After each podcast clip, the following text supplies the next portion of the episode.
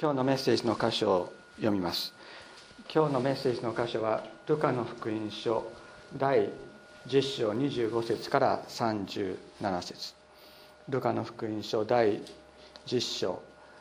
25節から37節。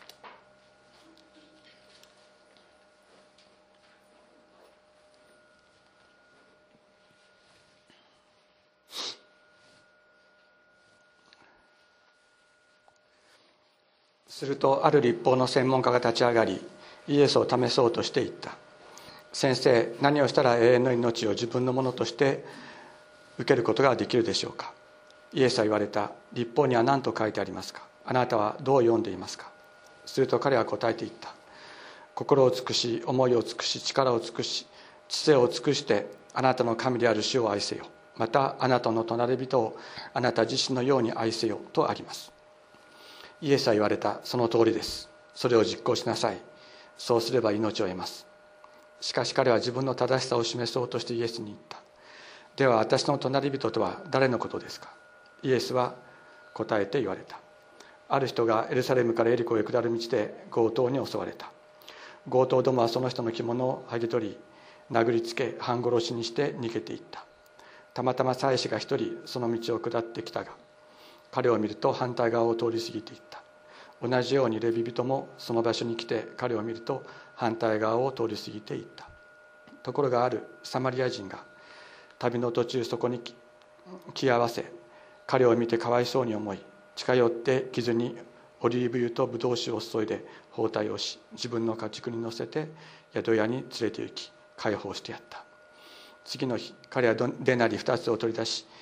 宿屋の主人に渡していった。解放してあげてください。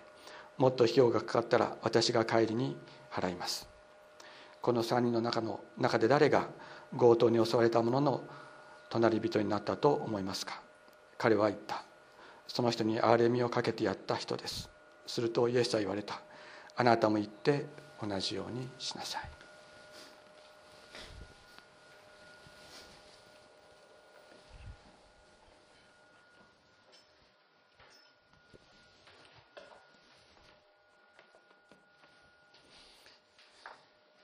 この箇所は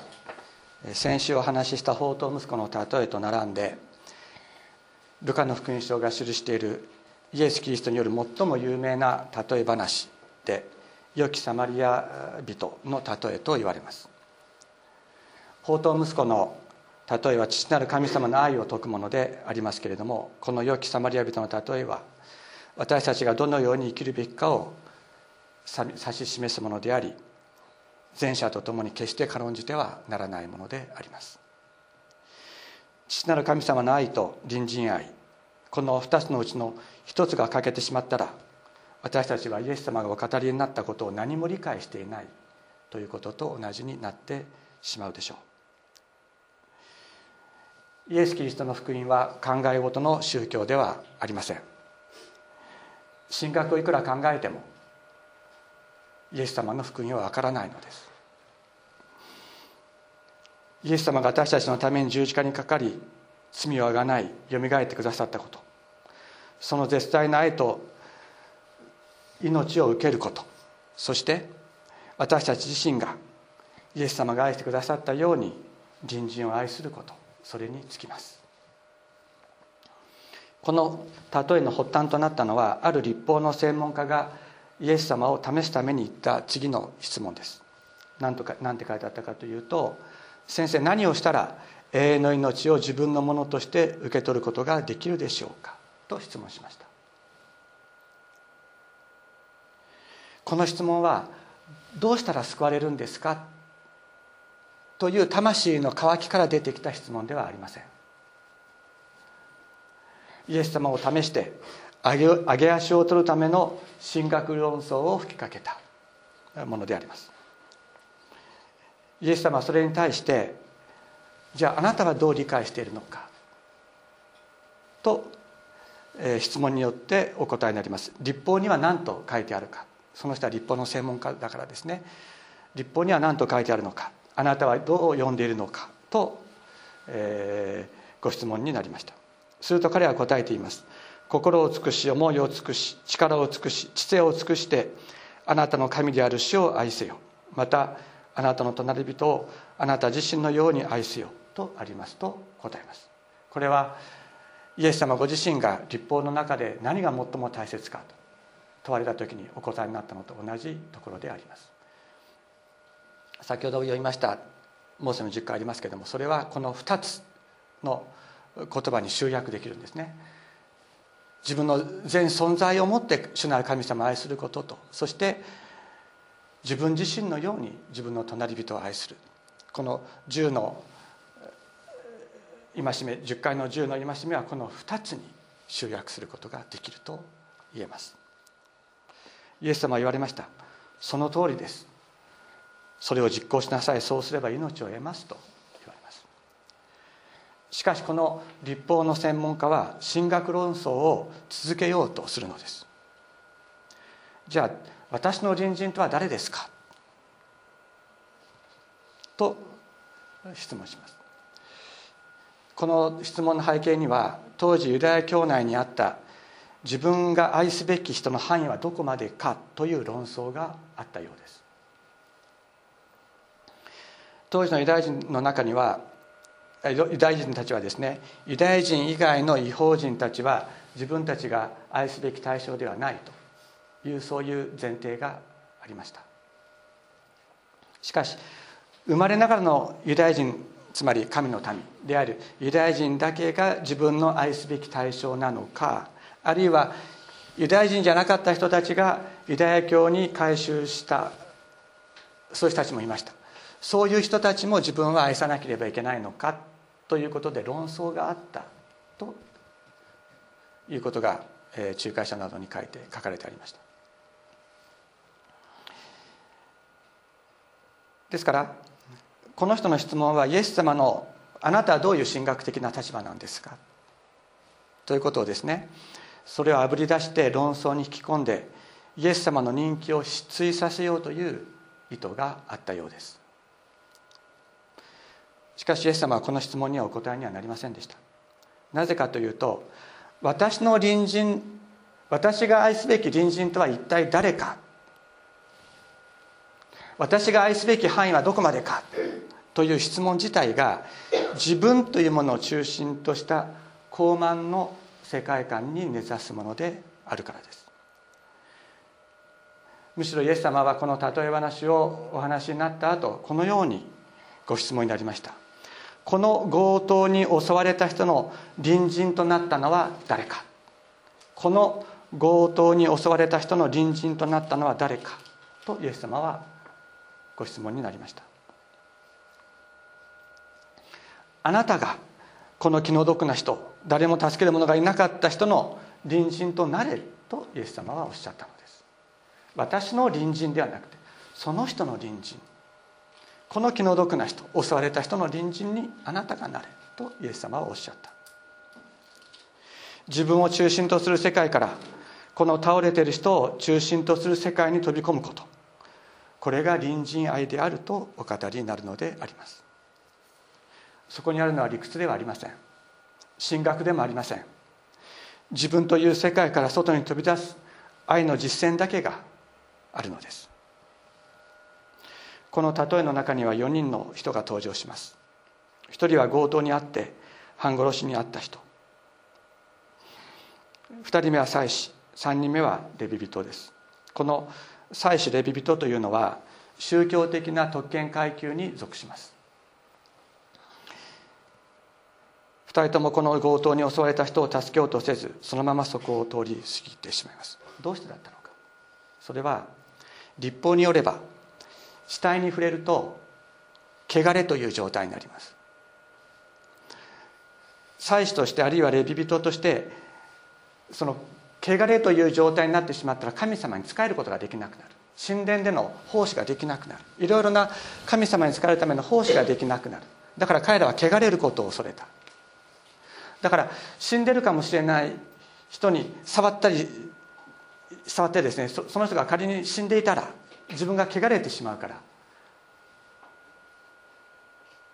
関わり合いになりたくないと思ったのです。彼ら遠くからは死んでいるのか生きているのかが分からなくなっているこの人を見殺しにして立ち去りました。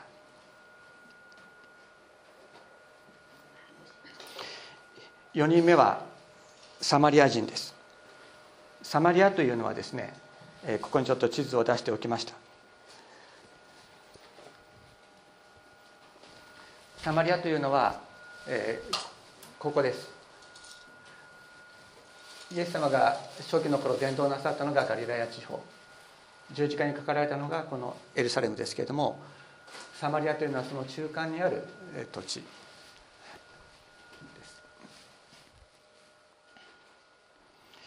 サマリアというのはこのモーセの立法を基準とする神殿礼拝を行っていましたけれどもしかしヘレニズム化して当時ヘレニズム化していたと言われておりまして、えー、正統的なエルサレムのユダヤ教からは異端視されていた地域でありました。ですからユダヤ人たちはサマリアを汚れた者サマリアの人たちを汚れた者たち神の救いに預かっていない者として軽蔑していました。またサマリア人もユダヤ人に対して敵外心を持っていたと言います。イエス様はこのユダヤ人の軽蔑の対象になっていたサマリア人こそが強盗に襲われ半殺しの目に遭った人の隣人となったとお話になります。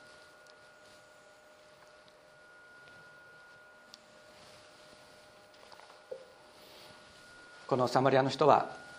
この半殺しの目に遭ってしまった人を見るとかわいそうに思い近寄って傷にオリーブ油とブドウ酒を注いで手当てをし包帯をして自分の家畜に乗せて宿屋に連れて行き解放してやります。次の日彼はデナリ2つを取り出して宿屋の主人に渡して言います。解放してあげてください。もっと費用がかかったら私が帰りに払います。と言います。デナリ2つというのはですね当時の日雇い労働者の2日分の賃金であります。いくつかの説があるんですけれども安い宿であれば2デナリで2週間ほど泊まれた。そのぐらいのものであった。もっと長く泊まれたっていう人もいます。とも言われます。このサマリア人は旅で商売をする途中この強盗に襲われた人を見傷の手当てをして自分が乗っていた動物まあ、おそらくロバかラバだと思いますけれどもそれに乗せて自分の金を差し出してこの人の世話を宿屋の主人に頼みまたこうあの旅でこう商売をしていますからこう出ていくわけですね。そして帰りにまた夜から足りない分は私がまた支払いますというのです。彼は自分の損得を超えてこの気の毒な人を助けたいと思いました。先ほども言いましたように当時ユダヤ人とサマリア人との間には交際はありませんでした。互いに敵対心を持っていた。当時の社会状況から言うと助ける必要はなかったのです。ユダヤ人の観点から見るとユダヤ人がサマリア人に助けてもらうということはありえないことであった。しかしこのサマリアの男の人は自分という枠を超えてこの人を助けるのです。ここにですね鍵となる言葉があります。それは33節です。ところがあるサマリア人が旅の途中ここに来てここに来合わせ彼を見てかわいそうに思いと書いてあります。かわいそうに思うと訳されている言葉があります。これは他の箇所ではでは深く憐れみとも訳されている言葉で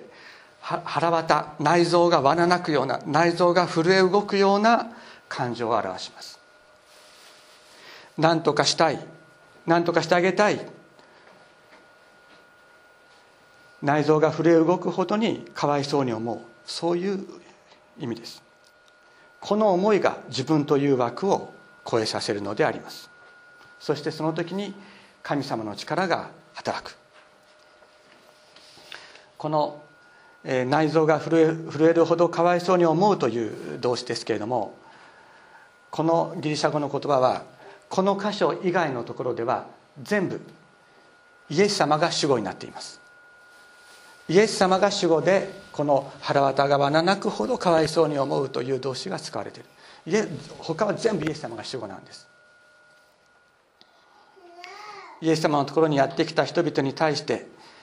イエス様が持たれた深い憐れみそれを表すのがこの言葉であります。ハンセン病の人がやってきた時癒しを求めてやってきた時目が見えない人が目が見えるようにと言ってやってきた時男だけで5,000人の人々が何日何日もイエス様の後をついてきて食べるものがなくなった時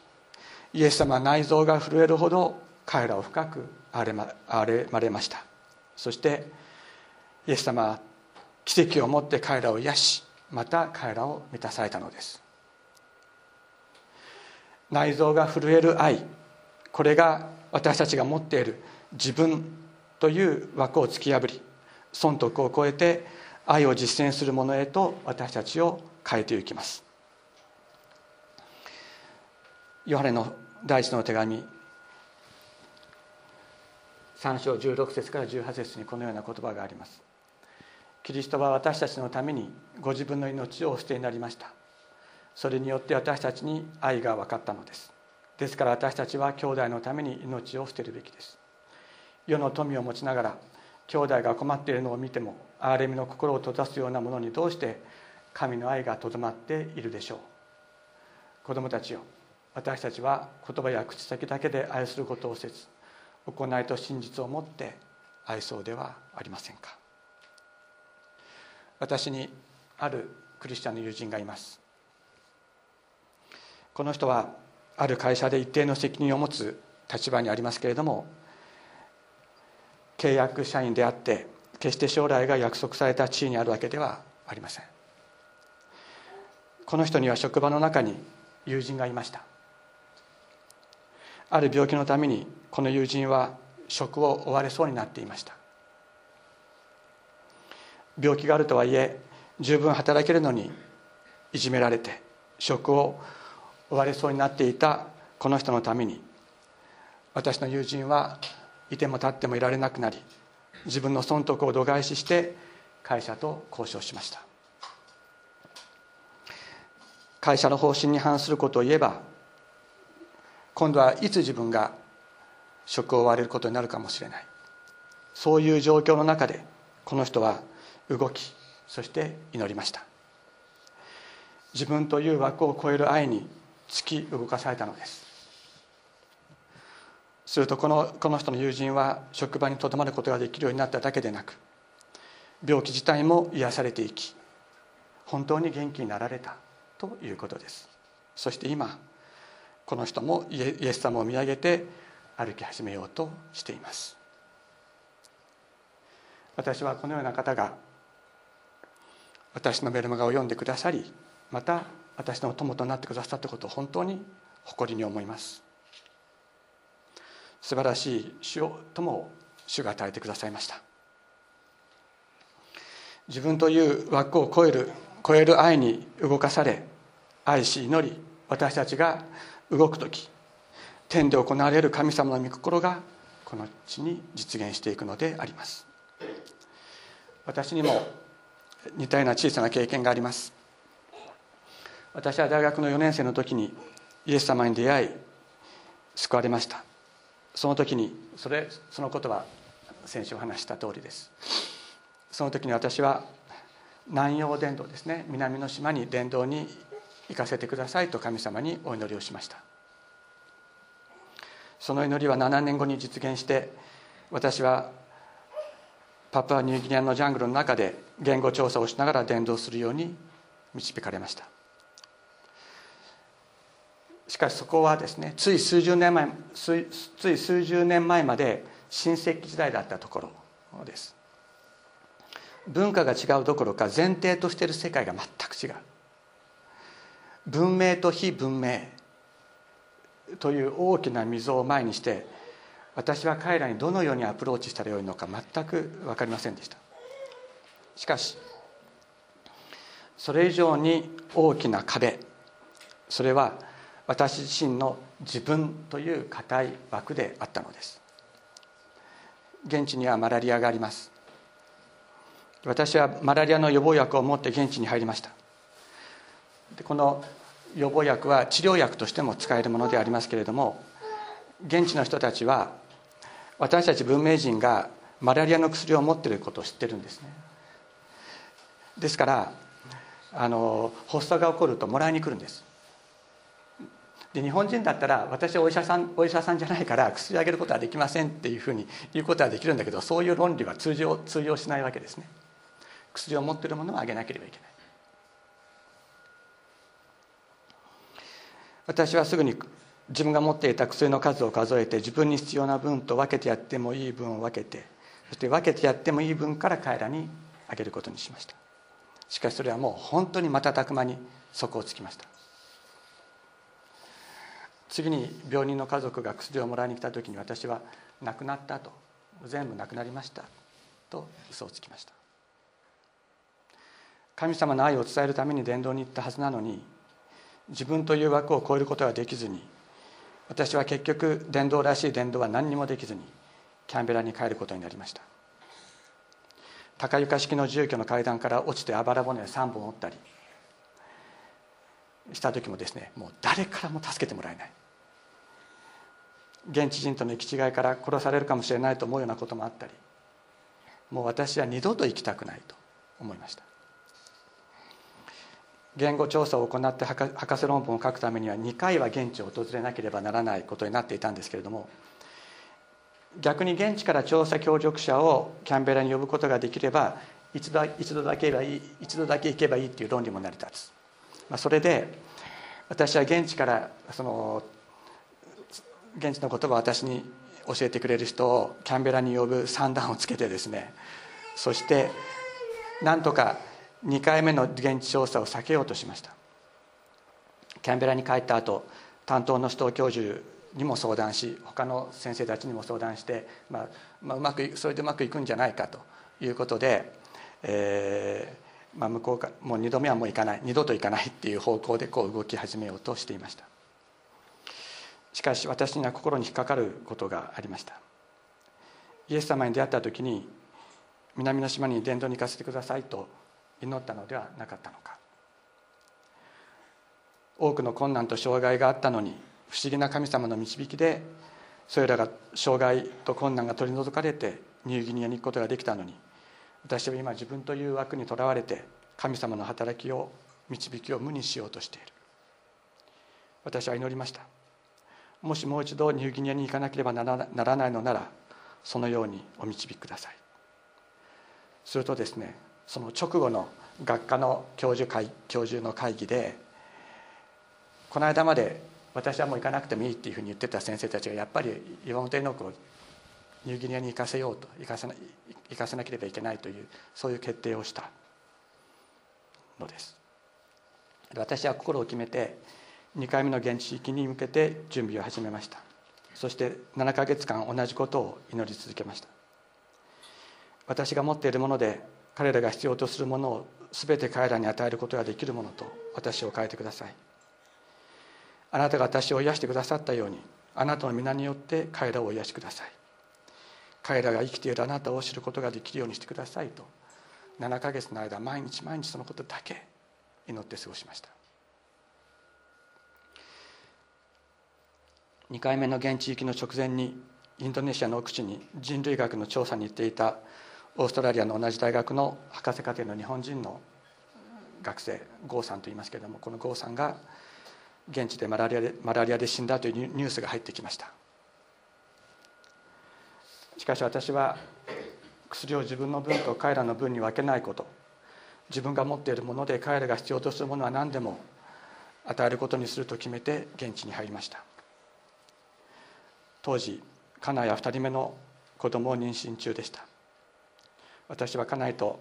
長男をキャンベラに残し主が必ず私を家族のもとに返してくださると信じニューギニアに入りました。現地に入るとすぐに若者たちに英語で聖書を教えるバイブルスタディグループを作り毎晩賛美を歌い聖書を教えました。そして病気の人のところに祈りに行きました。最初に行ったのはマーティンという男の人でした。彼はその2か月ほど前に急に病気に侵され骨と皮だけになりもう長く立ち上がることもできずただ死ぬのを死ぬのを待っていました。私は彼の姿を見た時に内臓が震えるような思いが自分の内側から湧き上がるのを感じました。そして彼を抱きかかえて祈りました。また一緒に来ていた青年にイザヤ書のイザヤ書の40章の最後の部分をピジン英語で読んでもらいました。あなたは知らないのか聞いていないのか主は永遠の神地の果てまで創造された方。疲れることなくたゆむことなくその英知は計り知れない。疲れた者には力を与え勢力のない者には活気をつける。若者も疲れたゆみ若い男もつまずき倒れる。しかし主を待ち望む者は新しく力を得わしのように翼を買って登ることができる。走ってもたゆまず歩いても疲れない。そして一言マーティンに次のように言いました。今から2000年前 ,2000 年前にイエスという方がこの地に来られた。この方は神であったが人々に理解されず殺されてしまった。しかし彼は3日目によみがえり今も生きている。あなたが彼の名を呼ぶなら彼は必ずあなたのところに来てあなたを救うと。すると彼は「ジーザスジーザス」とピジン英語でですね何度も何度もイエス様の名前を呼びました。そしてその私にこのように言ったのです。私はイエス様が私を救ってくださることを信じます。私は自分自身をイエス様に差し出しますと言いました。彼はそれまで一度も教会に行ったこともなく宣教師たちの話を聞いたこともなかった人であったのです。そして彼は2日後には立ち上がって村の人たちに対してイエスは生きているこの方を信じなさいと言い始めたのです。彼は3日後その3日後に天に召されていきました。しかし彼はイエス様を信じていない家族に向かってイエスを信ぜよイエスを信ぜよと言い続け。そして大きな喜び大きな喜びと言いながら天に帰っていったというのです。その時から村中の人たちがイエス様を求めてやってくるようになりました。約500名の村の人たちのうち50名ほどの人たちがイエス様の名前による癒しを経験するという不思議な出来事が起こりました。私のうちにどうしても抑えることができないものがイエス様の愛イエス様が私に与えてくださっていた愛があった。私の愛ではありません。イエス様の愛です。キリストは私たちのためにご自分の命をお捨てになりました。それによって私たちに愛が分かったのです。ですから私たちは自分のために兄弟のために命を捨てるべきです。世の富を持ちながら兄弟が困っているのを見て憐れみの心を閉ざすようなものにどうして神の愛がとどまっているいるでしょう。子供たちを私たちは言葉や口先だけで愛することをせず行いと真実を持って愛そうではありませんか。このヨハネの第一の手紙この言葉が私のうちにとどまっていました。イエス様の愛が私のうちにとどまり私を縛っていた自分という枠を打ち破ってくださった。その時天で行われる神様の御心がこの卑しい者の祈りを通して実現していったのです。このような強烈な経験というのは私自身にとっても一生あるかないかというようなものです。同じようなことが起こる起こるようにと頑張っても起こるようなものではありません。しかし日常の生活の中で起こる一つ一つの小さなことの中でも私たちは自分という枠を超えて働く神様の愛と力を経験することはができるのです。私の隣人とは誰かではない。この弱り果て倒れている人の隣人に誰がなるのか。あなたも言って同じようにしなさい。イエス様はそのように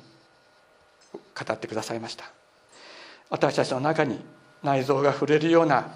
愛を注いでくださる方がいます。イエス様は私たちをイエス様の働きの中に招いてくださっています。私たちの仲間私たちの友の中にもそのように自分という枠を超えて愛する愛によって天で行われる御心をこの地に実現する働きをしている人がいるのです。もちろん私たちは誰かに対して親切にしたいと思い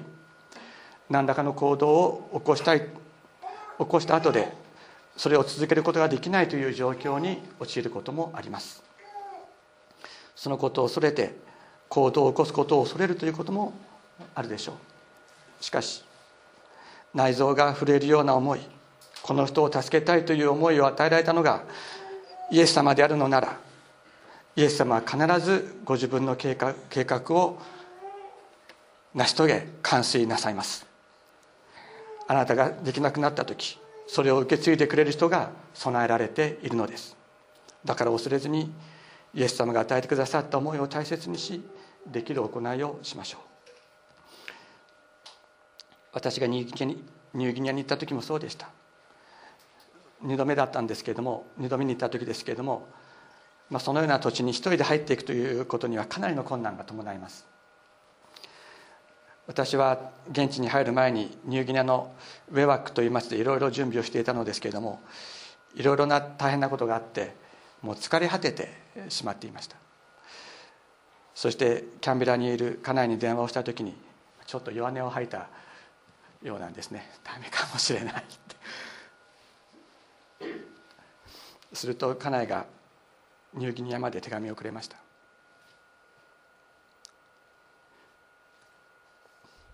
あなたがニューギニアの人たちを思い彼らのために一生懸命やろうとしていることは神様が覚えてくださっている。そしてそれを永遠という時間の中で完成してくださいます。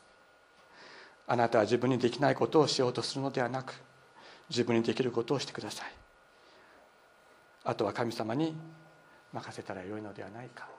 と手紙に書かれていました。私はその時にですね今もそう思いますけど家と財産は先祖から受け継ぐもの。資料深い妻は主から賜るものであるっていう信玄の言葉がありますけども本当に主に感謝いたしました。そして2回目はわずか2か月という短い期間だったんですけれどもそこでイエス様を信じ献身して主のしもべになりたいという願いが与えられたそういう若者が起こされたんですね。そして彼はその後進学校に行って今牧師として働いています。また私がそのニューギニアを離れた後も私が若者たちに私は若者たちにイエス様の皆によって祈りイエス様の皆によって病気を癒しなさいと教えたんですけども彼らはその通りにやってくれてですねそしてその後しばらくの間私がいなくなった後彼らの祈りによって多くの人たちが癒されるということが続いたということを後で手紙で受け取りました。私はずっとニューギニアにいたわけではありません。本当にわずかなことしかできなかったのです。自分にできることをやったにすぎませんでした。しかし主が与えてくださった思いは必ず主の時間の中主の見ての中で完成していくのです。この良いサマリア人も自分の生活と仕事を放り出して強盗に襲われた人の世話をしたのではありませんでした。自分にできることをしたのです。自分はこれからまた仕事に行く。自分にできないことは宿屋の主人に託して自分の仕事を続けました。あなたも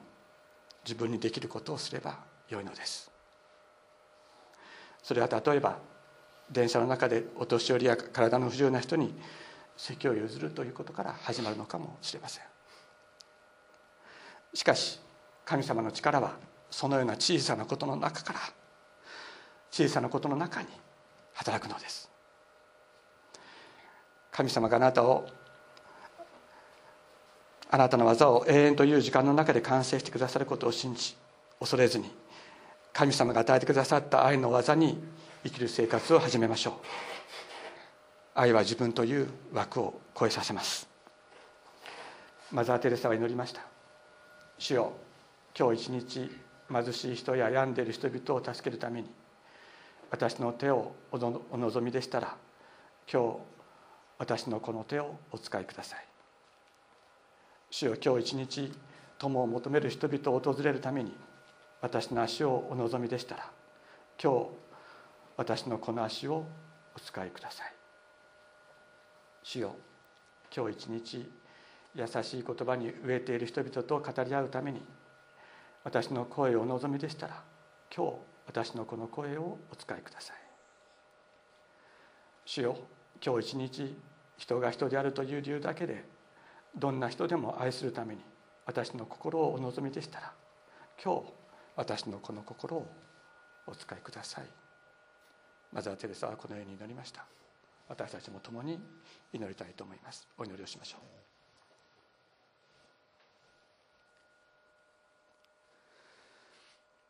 天皇お父様あなたがこんなに罪に汚れ自分のことしか考えていなかったそういうものを深くあれみ腹旗が罠なくようにして愛し命を添えてくださいました。それによって私たちはあなたの命を受け私たちは許され生かされました。今あなたの子供とされていることを感謝いたします。主イエス様私たちもあなたのその愛を受けあなたが愛されたように互いに愛し合い困っている人を助けることのできる人間と変えてください。私たちができることは小さなことかもしれません。しかしあなたが与えられた思いは必ずあなたの見ての中あなたの時の中で完成することを信じております。主をどうか恐れずに一歩進み出す踏み出す困っている人たちのために自分の手を差し出すそういう勇気を私たちの中にお与えください。感謝して尊いイエス様のお名前によってお祈りいたします。アメン。